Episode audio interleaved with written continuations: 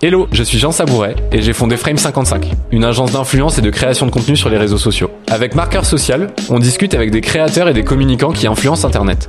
Ensemble, on va comprendre comment ils créent un contenu pertinent et impactant pour leur audience et surtout, ils vont nous partager leurs meilleures techniques pour créer des contenus à succès. Si vous aussi c'est un sujet qui vous intéresse, vous êtes au bon endroit. Bienvenue dans Marqueur Social.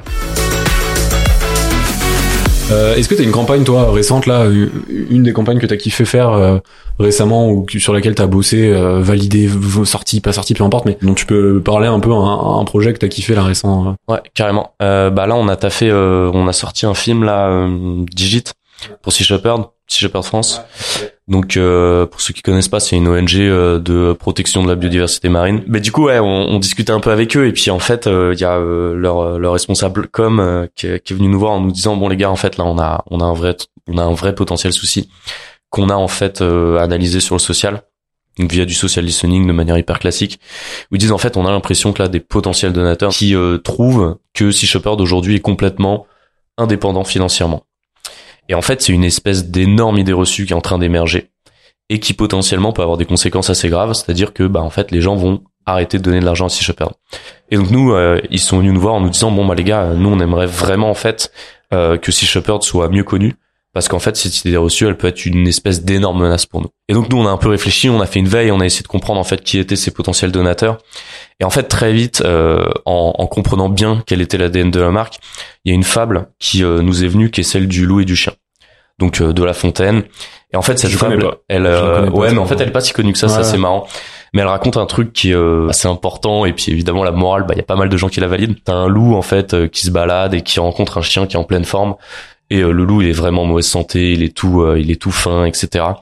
Et il va voir le chien, il lui dit non mais comment ça se fait que toi t'es en bonne santé, que t'es aussi galbé, que tu as l'air heureux, etc. Et le chien lui dit bah écoute en fait moi, j'ai pas fait grand chose. Euh, juste, euh, il faut que euh, je me tienne en laisse de temps en temps et que je n'aboie pas. Et donc le loup réfléchit et tout, et puis il se dit mais en fait, moi je suis pas du tout chaud en fait de perdre cette liberté que j'ai. Et effectivement, parfois j'ai faim, parfois c'est dur, mais au moins je suis complètement libre.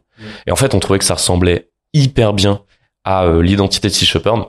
Et donc on a sorti un film à travers un hashtag qui était plutôt que, donc plutôt sauvage que domestique, plutôt euh, euh, tracker que trapper, euh, plutôt libre que enfermé. Et donc en fait, on a essayé de, de démultiplier cette rhétorique à travers la, la création d'un hashtag.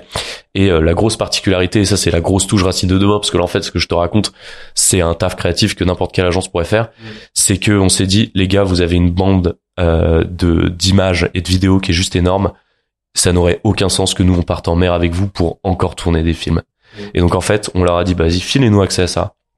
Et nous, en fait, on se démerde. On crée le récit, on raconte l'histoire. Donc on travaille beaucoup sur la rédaction, on travaille sur le montage, on enregistre des voix off, on teste, etc. On enregistre du son. Et ensuite, on essaye de sortir un projet qui, au moins, tu vois, en termes d'impact, n'est pas colossal parce qu'en fait, là, ça aurait été une hérésie d'aller retourner des trucs surtout si t'as ouais, surtout si t'as déjà la matière, quoi ça ils, faire, quoi. ils, ont, ils ont la matière de dingue, euh, tout est hyper qualitatif, etc. Mm. Et tu vois, il y avait aucun sens encore à faire le truc, mm. tu vois. Donc ça, typiquement, c'est un des trucs qu'on fait avec Racine de demain, ça s'appelle de l'éco-conception, quoi. Mm. Donc de limiter l'impact euh, dans la création des moyens. Si cet extrait vous a plu, je vous invite à laisser une note de 5 étoiles et si vous souhaitez en savoir plus, vous pouvez consulter l'épisode complet déjà disponible sur votre plateforme préférée.